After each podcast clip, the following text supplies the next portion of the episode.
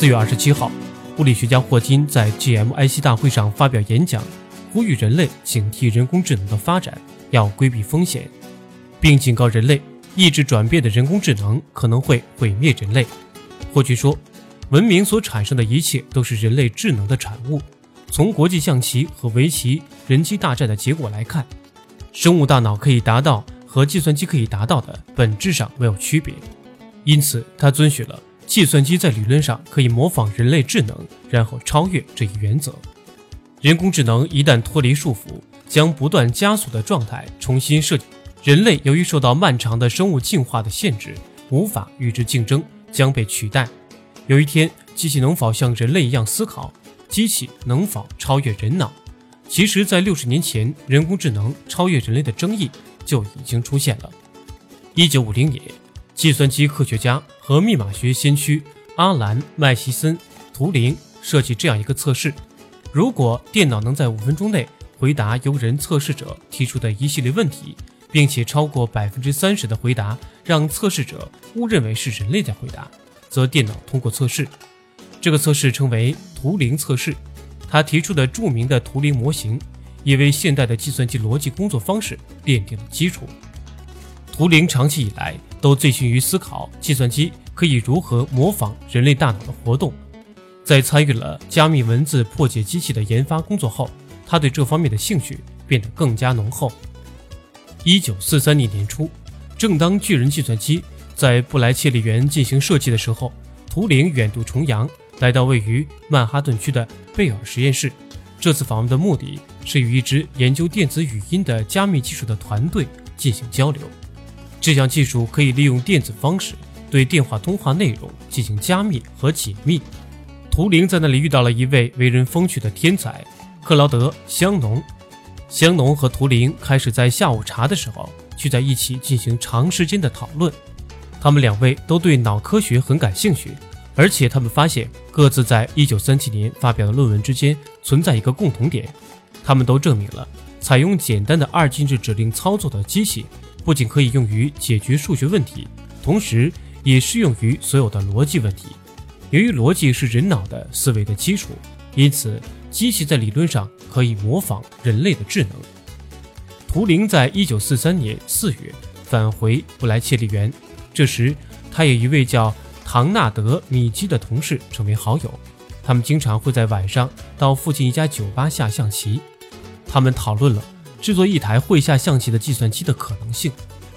图灵没有打算利用强大的处理能力来计算出每一步棋可能怎么走，他的关注点是能否让机器通过不断的练习学会如何下象棋。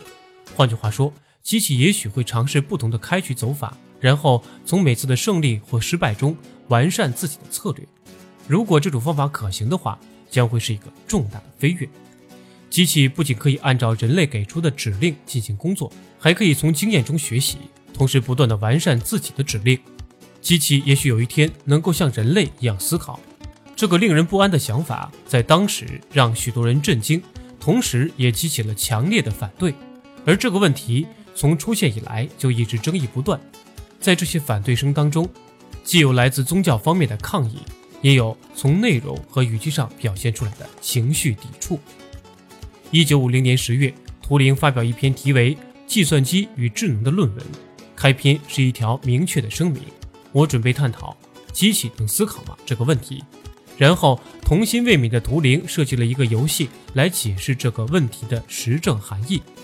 他为人工智能给出了一个完全可操作的定义：如果一台机器输入的内容和人类大脑别无二致的话，那么我们就没有理由坚持认为这台机器不是在思考。这就是人工智能最初的设想。这份设想也在无形中让图灵摘得了人工智能之父的桂冠。图灵测试，也就是图灵所说的模仿游戏的操作很简单：一位询问者将自己的问题写下来，然后发给处于另外一个房间之中的人和机器。然后根据他们给出的答案，确定哪个是真人。至于何时会出现能够通过图灵测试的计算机，图灵给出了自己的预测。我相信，在五十年左右的时间内，计算机编程技术可能实现顺利通过模仿游戏的计算机。普通询问者在经过五分钟的询问之后，判断准确率将不高于百分之七十。图灵预想到自己对思考的定义将会引来许多质疑，所以他尝试在论文中逐一反驳他们。针对来自神学方面的质疑，也就是上帝只将灵魂和思考能力赐给人类，图灵表示这种观点实际上是对上帝的全知全能的严重限制。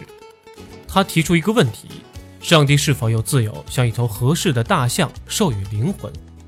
想必他是可以这样做的。